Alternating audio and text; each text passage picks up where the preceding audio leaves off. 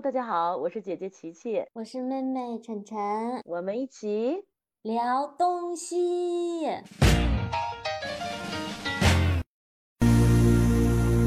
有有种颗粒无收的感觉。然后我在被窝里面整整就哭了一整天啊。就看你是要赢得孩子还是赢了孩子。是有一句话叫做“爱他如他所示”。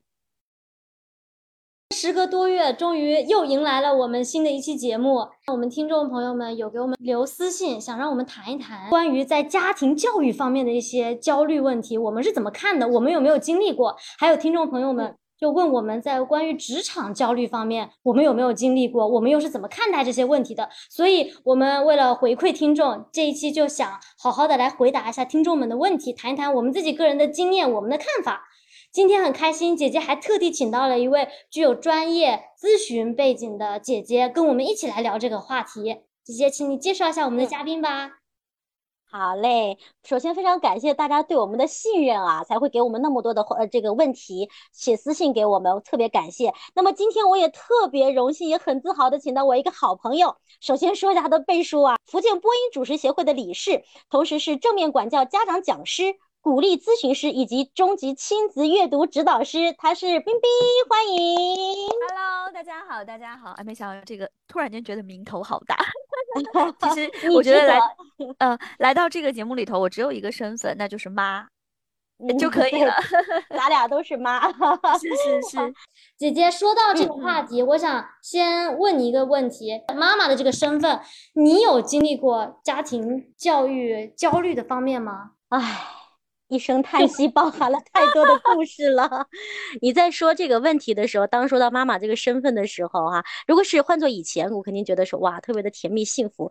但是讲到家庭教育这一块，我就不由得想到去年前我曾经经历过的一段时间，那是我的人生当中的一个黑洞。嗯，就是当我放下学校的所有的事情，每周每天基本上花三到四个小时陪伴孩子做作业。然后教他，帮他复习，然后帮呃带他预习，然后在整个学期这么循循环往复之后，在期末考的成绩当中，居然是全班垫底的成绩。当我看到这么一个成绩的时候，我就瞬间就觉得自己人生的价值感直线拉到最底。哦，我我觉得我是我这陷入到一个黑洞，就是有有种颗粒无收的感觉。然后我在被窝里面整整就哭了一整天。最可笑的是，哭完以后，我肿的两个眼睛掀开被窝，而我的孩子还跟我说：“妈妈，你还好吧？你还好吧？那我去，那我就下去看电视了。”哇，那一瞬间，我觉得我为什么要当妈？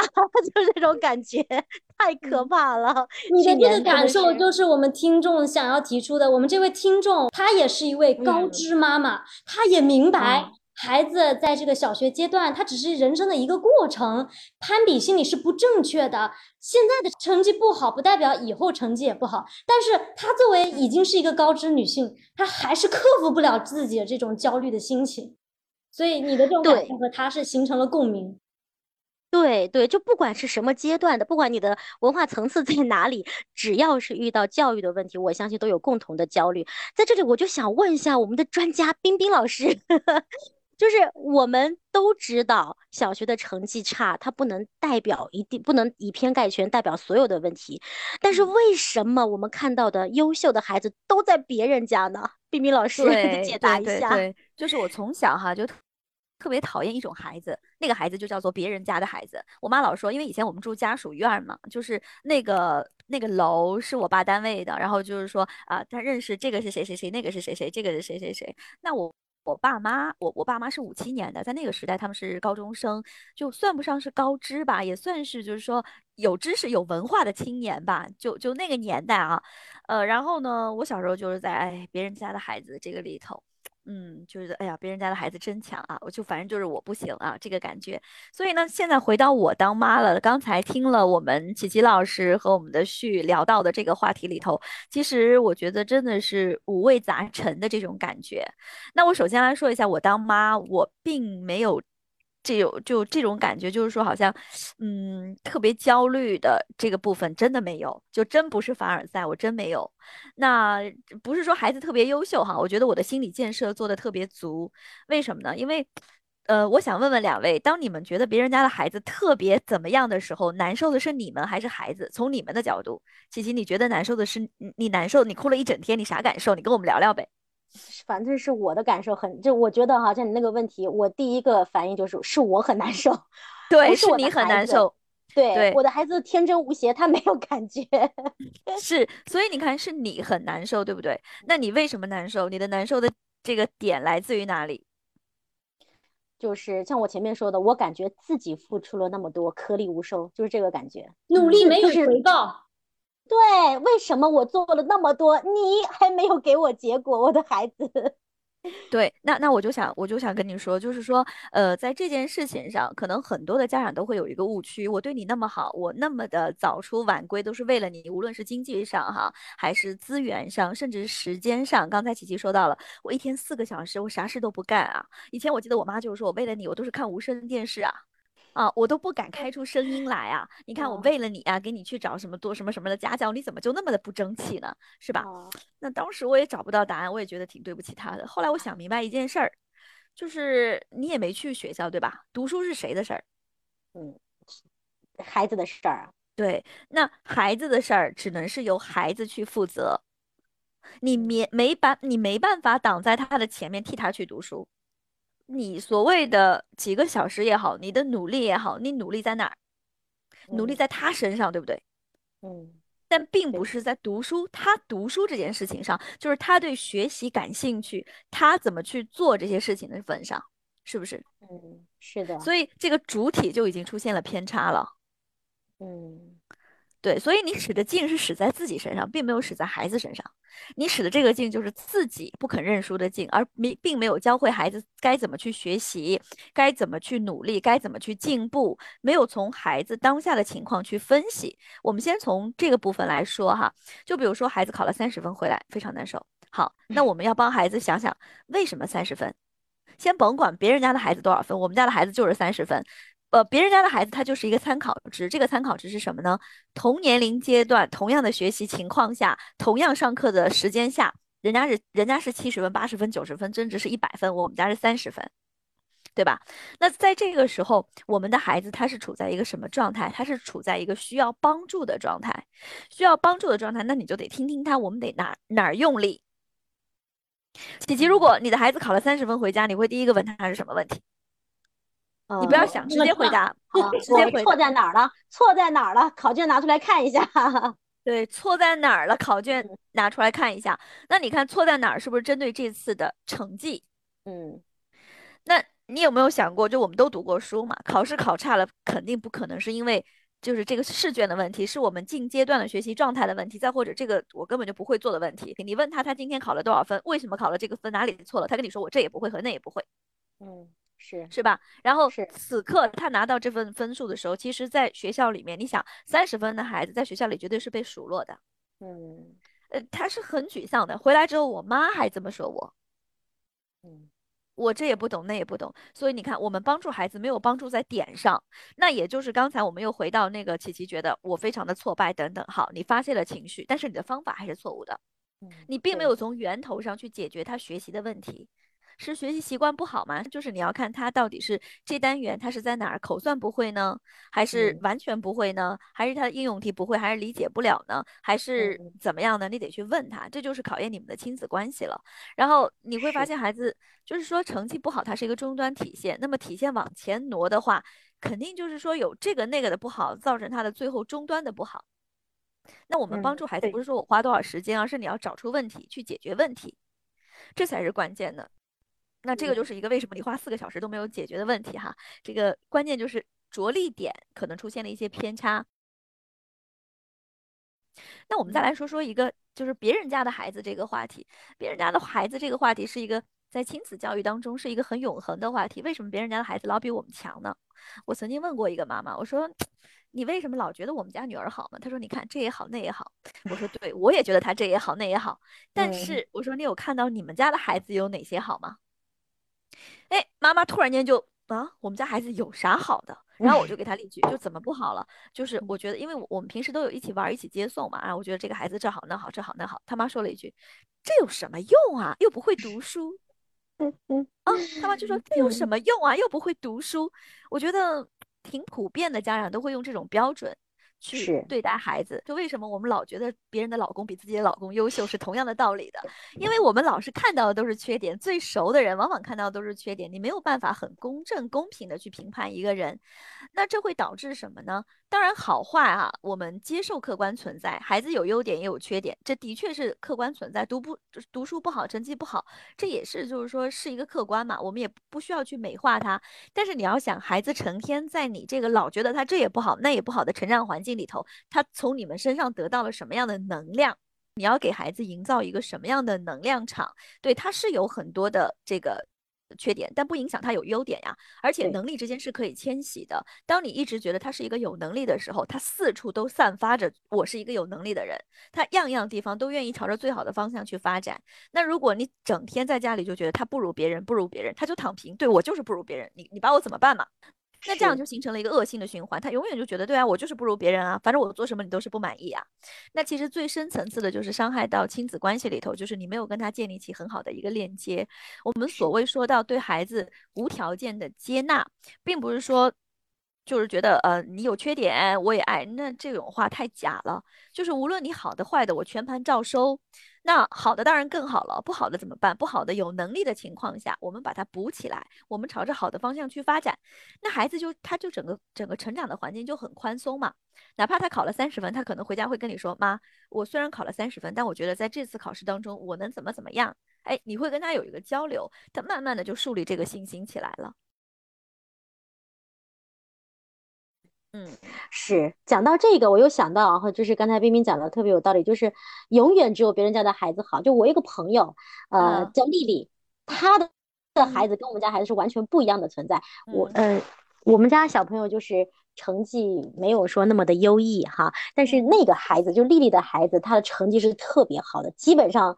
一一二年都都都是考班级里面前五名、前三名，成绩没有低过百分之呃不呃成绩没有低过九十五分、九十八分的，但是同而且是个特别热爱阅读的孩子。可是他的妈妈，因为他这些问题哈，就是除了我们看到的优秀的点啊，因为。跟他的相处，比如说想抓习惯呐，想让他培养更多更高尚的一些兴趣啊，导致甚至现在亲子关系变得非常的恶劣，甚至妈妈都已经一度得了抑郁症。嗯，就是现在让我茅塞顿开的是，原来真的不管你是孩子是什么样的，你总是会觉得自己孩子呃对他的未来是担忧的，他总是不够优秀，总是别人家的孩子比较好。那么我想问一下哈，我们是不是当我们想引导孩子往更好的方向去的时候，尤其是培养孩子习惯这个点，难道我们在培养孩子习惯，在把他往好的方向去引导的时候，就一定会会让我们的亲子关系变得很糟糕吗？毁了我们的亲子关系吗？肯定不会啊，就看你是要赢得孩子还是赢了孩子。很多的学习习惯不好，他不可能是冰冻三尺非一日之寒，他不可能是今天才不好的。那你在跟他立规矩的时候、立界限的时候，这个事情真的是得得从小就开始做，然后你们得相互约定。比如说，我跟你说一种方案，我告诉你，齐老师，呃，你以后每天下班回家必须把包放在鞋柜上面，拖鞋两个并排放了啊，你要记得这样子进来。呃，你你不要你你不要以后做一个这个没有行为习惯的人，不要每天找东西。你看你每天出门的时候就找钥匙找手机，有一天没找的吗？就是因为你习惯不好。从今天开始你要好好给我改习惯，这是一种方式。第二种方式。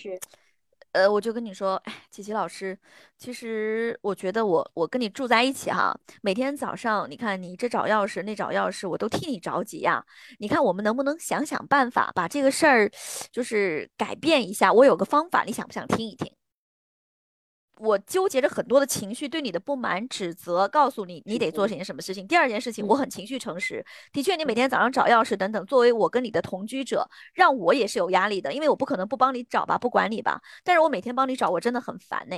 那我觉得我需要帮你去解决这个问题，我我愿意跟你沟通。所以你看，这个东西并不是说形成习惯好坏就要跟亲子关系闹矛盾的问题，而是你们的沟通方式的问题。嗯，还有一个，对不对？刚才冰冰姐姐提到这一点，我觉得还有一个办法仅供参考。聊到家庭教育，我觉得跟职场也有一定的联系。说到这个习惯，首先我承认习惯非常非常重要，无论是生活习惯还是工作习惯，工作习惯甚至可以成就一个人的事业。我就想在这里举一个嗯例子，就是我们领导的例子。我们领导有一个很好很好的习惯，就是他每天五六点起来以后，第一件事情除了洗漱以外，就是阅读《人民日报》，还有国际国内的主流媒体的报道。他四十嗯多年的工作生涯。天天如此坚持，那这个工、嗯这个行为习惯帮助他了什么呢？他无论在哪一个阶段、什么时候放假还是工作的状态，他对全球的事件的热点，他都有一个全局的把握。所以你常常会漏了这些点，但是他从来不会漏掉哪一件大事儿。所以说这件事情，我觉得是在很大程度上成就了他。而他对我有什么影响呢？我们的领导没有让我天天这样跟他一样做，但是他言传身教，他他身教了，他每天每天每天这样做。我从同事的口中知道他一直以来是这样，而且我来了这个单位以后，我自己亲眼看见了他也是确实是这样做的。他的这种行动的影响力让我受到了触动，我也想成为这样的人，我也想培养好的工作习惯。而且一旦培养了这个好的工作习惯，你都不用太动用你的意志力，你就习惯去做这些事情了。教育它是一个大轮子，它推动了嗯它以后，它就会不断的往前滚，它不用想着说我今天要做啥，明天要做啥。为什么一二三年级就是分数，就是学习习惯比这个分数更重要？比如说像我们家孩子，他上三年级，他成绩还是挺优秀的。那在这个优秀的过程中，我坦白的说，我为为娘，我是没有做出在学业上给他助力的这这种动作的。首先，我一直都觉得他要过二十年以后的生活，他过什么样的生活，并不是我能焦虑的来的，是吧？那其次，我觉得他 OK 啊，我从他他从娘胎里的每一刻，我都觉得他 OK。然后，嗯，我都是跟他说你可以的，妈妈相信你是可以的，因为我觉得你比我做的好，他的确比我做的好。然后，人一旦在这种被信任的感觉里头之后，他的这个力量是很充足的。我我跟他一般的规定就其实是两大块，规定动作和非规定动作。规定动作就是完成作业和练琴啊，这个东西没什么好讨价还价的。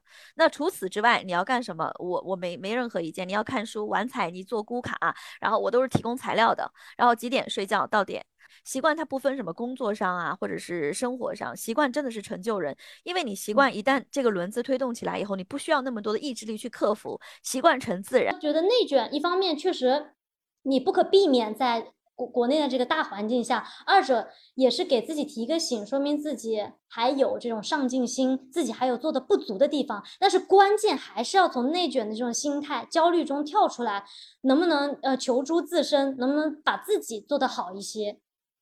之前这个内卷是怎么来的？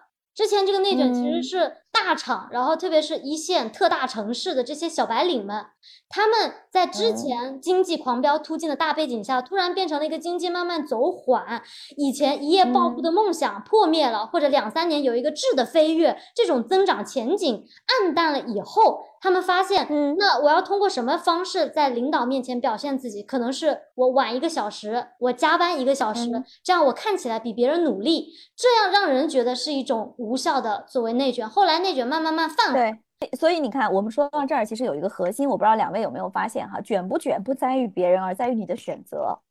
是真的，我觉得卷这个东西就看你看于你自己的选择，在哪儿卷，卷什么，我们要清楚，不能跟着别人瞎来，瞎盲目。刚才我们聊的，我觉得又有一个启发。所谓卷，你就是放在你自己想卷的地方卷，你觉得没必要的地方的卷，你就是勇敢的说不。你觉得不应该多加班，在那儿陪班白耗着，那你就拿包拎包走人。你觉得你喜欢书法，你喜欢演讲，你就去报班儿，你就去学。所以我觉得这样也启发我们的家长，不要老盯着孩子就是一个方面，多去在他成长的过程中去发掘他自己的兴趣点、擅长点，然后在这些方面去投入更多的资源，去鼓励他。慢慢慢慢，以后他的事业可能也可以往这些方面去去发展。那目前传统教育在国内来说还是非常公平的一种教育哈，呃，那为什么到最后大家都那么的劳命伤财，那么的苦大仇深呢？第一，其实我觉得作作妖的真的不是孩子，是是大人。首先我们要明白，要接纳孩子，就是说这个接纳是什么接纳呢？首先你要有一个期待值管理。期待值管理，期待就每个孩子都希望说孩子上北大清华嘛，北清对不对？下来，那你再什么下来人大啊、那像我当年的愿望，不也想上一个人大的新闻系嘛，是吧？人大的新闻和复旦的新闻在国内算特别好的，就就就这些，对，那是我们一个有目标嘛，有目标总是好的。那我们要把目标去分解，就像我的跟我的学生说一样，那你要考到多少分上复师大，因为他们的目标是复师大。好，那复师大专业你要全省前五十名，你的文化课要多少名？要按照今年的分数。那我现在差一百分，这一百分哪儿来？这这门课多少？那门课多少？这门课多少？我们又回到这个家长的到孩子里头，我们首先要对孩子接纳，就允许他。有的孩子就是开花结果，有的孩子他就是仙那个仙人掌，他长得很好，对吧？有的孩子他动手能力就是很强，真是行行出状元。我觉得这个卷就是你要看，你不要老是拿人家的这个缺点去怼人家的那种优点嘛。还有就是，有的孩子他真的存在阅读障碍，是真的存在阅读障碍，他就看字看看看就差行了。我感统失调特别严重，小时候就说我一直说不认真啊，等等，真不是不是不认真，就存在这个问题啊，是会有这种问题的。所以有各式各样的问题，真的孩子不好，真的有一千种问题，有一千零一种问题都有。那你就不要去纠结这个部分，更多的是耐心的去陪伴，去解决这个问题，接纳我的孩子。就像有一句话叫做：“如果你能够出出色，那你是中国的，你是世界的都可以；如果你你只是一个普通的员工也可以，我就享受晨曦之欢嘛，我都是可以的。当你能有他让当人一旦有退路的时候，他是很勇敢的。当你的孩子觉得我怎么样，我妈妈都是爱我的情况下，他是很有往前走的这个冲劲的。所以你看，这个期待值的管理，并不是说哦，我们不期望孩子怎么怎么样。我我老觉得这是废话，我怎么就不期望我女儿成才了？那我就一个女儿，我就希望她什么都好。”对不对？但是那问题是，她有没有这个命，有没有这个运？刚才让我想起了一句话，就是人生有三个顿悟。第一个顿悟是承认自己的父母是普通人；第二个顿悟是承认自己是普通人；第三个顿悟是。承认自己的孩子是普通人。刚才冰冰姐姐就说的是这种自我释怀，真的成为那个顶尖尖儿的人少之又少。我们可以有这样的目标，但是要学会自己和自己和解，学会自洽，学会释怀。你可以去努力。但是不要抽着小鞭子，觉得你一定要做到那样。我现在就感觉大家都可以是这个星辰中闪着不同的光彩，你没有必要成为那最亮的一颗。成为最亮的一颗，也不一定是你，完全是你实力决定的，是时也、命也、运也综合决定的。对对对对对，这个是绝对是这样子的。我觉得这是我活了那么多年活清楚的一件事儿，真的是这样。我们都希望拥有这世界上最好的一切嘛，那是我们一个美丽的愿望。那又返回到我们这个。呃，家长的这个期待值的过程中，我记得我在做节目的时候，我经常会告诉大家，就是有的家长家长会卯足了劲告诉我，我是多么爱我的孩子，我是对他多么好。然后，其实从我自己的这个切身的体验来，我特别想跟大家分享，就是有一句话叫做“爱他如他所示”。嗯，啊，爱他如他所示。嗯，爱他原来的样子，是不是？对对对，就他想要嘛，就是比如说，琪琪，你不喜欢吃猪肉。不喜欢吃牛肉，我就告诉你，西西，你就是要吃牛肉。红肉对你是好，红肉含多少的维那个矿物质，那个脂肪含量非常低，他吃的就是好，你就是要吃。那你不爱嘛？而且有的人他吃像喝牛奶，对，好东西没错是吧？你喝啊，有的人就是乳糖不受耐啊，喝什么就拉什么。对，所以这真的是没有那么的绝对。这朋友们真的没有那么绝对，很多东西它都是有两面性的。那包括孩子也是一样，所谓的成绩好等等，当然这是最好的。那在成绩好的这个过程中，我们希望孩子好的时候，你不要盯着好这个事儿，而是你你想我们和孩子为了好做了哪些？真的往往过程比结果更重要。姐姐，我我觉得你你后来跟我聊天的时候，我觉得你也是释怀了很多，就是从你。那个痛哭的故事以后，我就想问一下，你是后来怎么跟自己和解了，或者通过什么样的方式，有什么样的理念去改变了你的想法？就是其实刚才我们在聊的过程当中，我自己又重新再梳理了一下这半年的心态啊，这半年的心态真的好太多了。就从刚才冰冰有说到，呃，我们要降低期待值，我们要呃，就是。呃，找到自己喜欢的点去卷自己就好了，是吧？自己喜欢的点去付付出，你觉得它是它是一种很舒畅的事情。所以我当时也也是在找，如果如果我自己感觉作为一个妈妈挺失败的这种情况下，那我去找别的事情做。那我在工作上，我可能就会更加的努力。当我在工作上取得了更多的一些成绩的时候，会很大的舒缓我对家庭、对孩子这个焦虑。我在那一瞬间就觉得说，哎呀，怎么办呢？自就是自己努力点吧。把自己变得更好一点，把专注力不要总是放在孩子一个人的身上，因为我自己也很重要，我很我也很宝贵啊，我也要惜命啊。所以我在工作当中，还有在我的团队当中，也取得了很大的这个呃被信赖、被依赖、被需要，所以我就说，哎，我嗯价值感慢慢就回来了，所以我反倒是对孩子那个时候的要求就慢慢降低下来了。所以他那个时候可能其实他没有做很，他自己本身并不是有很大的改变，从去年到现在改变不是嗯很大，但是我对他的包容度。真的是宽了很多，就我自嗯。己改变了心态，其实真的是这样，改变了我自己，所以我现在看他哪哪都顺眼，没关系，你你这样就好，你就像刚才冰说的，呃，就是成绩好的、优秀的上交国家，然后 成绩不好的，可能平平无奇的，我就承欢膝下，在我身边嗯。陪伴也挺好，所以现在整个心态是真的是慢慢磨练过来了。真的就是是。这样。首先，我觉得刚才你说到很重要的一点的时候，你就会觉得我很重要，这是很多妈妈在养育孩子当中的一个特别明显的错误。在有了孩子以后，他们觉得我不重要，只要你好就行了。错了，你不好他怎么好？就你每天你你每天苦大仇深的孩子是不可能好的，在那种环境下是非常非常压抑的，然后孩子会有负罪感。我们在这个呃能量等级里头，嗯内疚它是非常低的，内疚啊，什么呃不不不得配感呐、这种能量是非常低的。刚才姐姐说的，我嗯有想到人的注意力其实是在多方面的，因为你的角色是多方面的。也许你失之东隅，你可以收之桑榆，所以对，对真的是焉知非福啊！对，关注力可以分散一点。你在某一些场合、某一个制度体系里，你可能客观条件局限下，你很难做出别的改变。那我能不能游走到另外一个领域？我能够主动性更强的领域去发挥我自己的嗯才能、智慧、创意？嗯对对对，我觉得这个很重要，就是我们也要教会孩子，就是不要老是跟自己死磕。那遇到问题的时候是去解决问题，而不是是在那儿有很多的情绪。你看我为了你怎么怎么样而怎么怎么样。其实这个时候，其实我觉得琪琪老师，我觉得其实你应该反思的一点是我是不是用错方法了，而不是我嗯对你怎么样，你要对我怎么样。因为说嗯白了哈，可能这个话说起来过于理性，就是你要对他怎么样，这跟他没有太大关系，是你的决定，你不能用让你的决定让用他来让他来买单。对，是吧？这是很多家长很容易犯的这个错误。是是，很多把家长孩子当成还有这种心理，是自己做的不好，很想通过孩子的优秀来弥补自己在某一方面觉得不如人的这种补偿心理。对对，孩子成了而而且对攀比的工具。哎，其实嗯这个这个就就没有太大必要了嘛。孩子有孩子嗯自己的人生要去构建。另外就是我遇到过很多高知的妈妈哈，高知的家庭，高知的家庭，嗯。有一些孩子，他的确在成长过程中会遇到一个问题，因为高知的家庭里头，父母他们经常会问我的就是，你看冰冰老师，我我跟他爸啊，我跟他妈都都那个什么什么什么什么，为什么这个孩子就怎么怎么地呢？我就嗯会跟他们说，我说这可能基因一定是优秀的，必须要嗯承认这种孩子的基因一定是优秀的，对不对？但是你有你，你有你的，就像我们就是用最土的话说，你有你的运和你有你的命，他有他的运和他的他的命，没有必然说我爸妈是大学生，我必须是大学生，是没有没有这个必然的，没有这个绝对没有这个必然的。嗯，你可以给他提供外部的资源，但你真的没有没有办法去把握他的人生。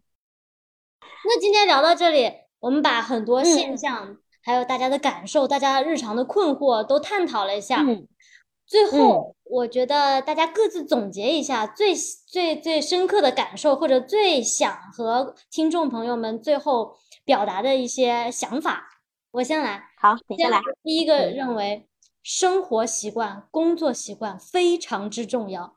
希望无论是职场人，你已经成长成人了，还是说父母听到我们这期的节目，能够呃从现在开始帮助孩子或者帮助自身去树立好的生活工作习惯，真的是受益终身。嗯第二个就是嗯我真诚的呼吁国内的家长，包括我们的这些成人朋友们，去多关注一下自己想要追求什么，自己的兴趣爱好、擅长点在哪一些方面，然后在这些方面多花一些精力。多，如果是父母的话，多把孩孩子在这方面多培养一些，就是让我们的社会更加的多元，让大家也活得更加的多姿多彩。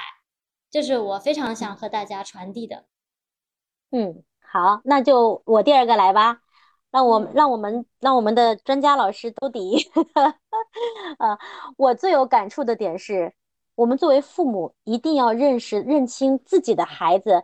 其实每一个孩子是有多样性的，有些孩子是参天大树，有些孩子他开花结果。像冰冰老师说，有些孩子他就是一一株仙人掌，甚至是狗狗尾巴草都有可能。我们认清自己的孩子是他这样，爱他就如他所示，这点我特别有感触。我觉得就是所谓的聊到了卷和不卷哈，我觉得这是没有所谓的好坏，真的只有不同。当我们能认清楚这个世界没有好坏，不用批判和评判的这个视角去看待的时候，它存在只是不同的时候，你会发现，嘿，一切都很好玩儿。你看这个人是那样的，那个人是这样的，这个孩子是长得那样的，那个孩子他哎有这样的一个技能，哎，我觉得这个世界太完美了，太好太好了，太太太可。可爱了。当你能够用这样的一个心态、这样的一个角度去看待的时候，你会发现真的是豁然开朗。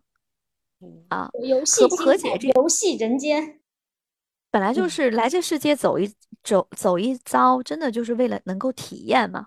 然后能更多的喜怒哀乐，其实都是它，包括喜怒哀乐，它都是一种能量，没有绝对的好和坏，是吧？嗯，那当你能够去理解到这一点，看待这一点的时候，看到孩子的时候，包括看到自己的时候，都会比较宽松一点。不是现在流行一个词叫做松弛嘛？真的松弛一点，我们该卷卷，该松弛松弛呗。呃，然后不要真的不要去盲目的攀比，因为谁都不可能把自己最惨的一面拿出来给你看，特别是朋友圈，都是都是特别祥和的，都是过得风生水起的，谁知道谁是怎样的？关起门来过好自己的生活，那也祝所有正在收看我们节目的呃这个小伙伴们能够平安喜乐。谢谢啊，就是今天专业专业人士 专业人士收了一个很好的尾，对，升华了，我们节目升华了。希望听众朋友们能够多多给我们留言，我们非常非常重视大家的留言，大家的私信。嗯，我们在日后的节目当中也会针对大家的问题进行专题讨论，希望。能够不负大家陪伴的这些时光。好的，好的，拜拜，拜拜，谢谢，拜拜，感谢，拜拜，冰冰。